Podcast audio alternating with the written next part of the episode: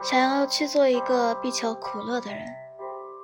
朋友问我当一条咸鱼的感受，我说暂时还挺好，没什么不自在。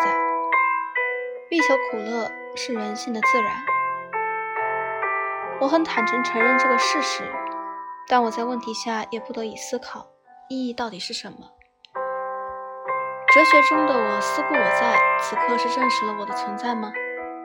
还是说，只是我们并没有真的去想接下来应该怎么做？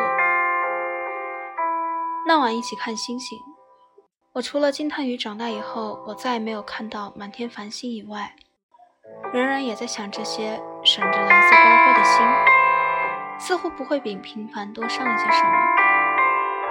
但它所散发出来的光，到达我们眼底需要好几千年还要多。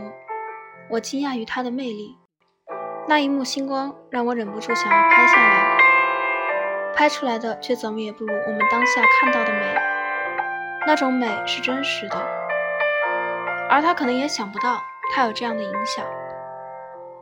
虽然还没到三十岁，最近所追剧里总说到了三十就会好起来，可我逐渐发现丧失掉了什么：一颗臼齿，一段盲肠，脑门上的一些头发，一点点和人开玩笑的趣味，或者就是那一整个青春。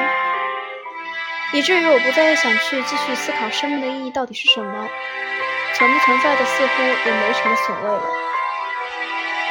你问我如何去定义一个成功的人，当时我这样跟你讲：你要事业有成、有爱的人，有一个延续的希望。想要变成一个成功的人，毫无顾忌的做着，幼稚的活着。这些俗且正确的观点是我想要表达的，而我忽略了幸福。